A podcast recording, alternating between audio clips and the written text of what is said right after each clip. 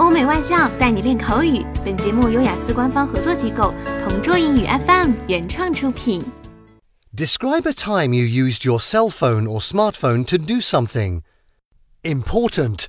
You should say what happened, when it happened, how important the cell phone or smartphone was, and explain how you felt about the experience.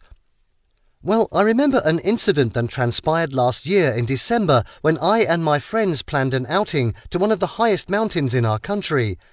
It was our first time hiking the said mountain, so everyone was really excited. According to our source, it would take us two hours by car to reach the bottom of the mountain, where we also reserved a cabin for our short stay. We were already travelling for one hour when suddenly one of my friends, who was the driver, got confused about the right route heading to the said mountain. We tried to call people that could help us, but apparently it was all in vain.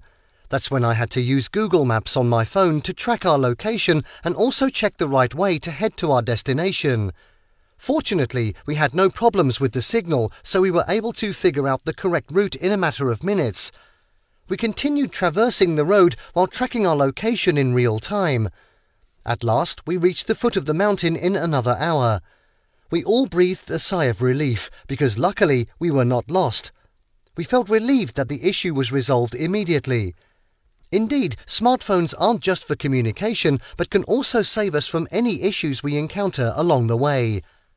OK，以上就是今天口语话题的全部内容。想要免费获得雅思口语完整题库的小伙伴，快来关注微信公众号“同桌雅思英语”，回复关键词“口语题库”就可以啦。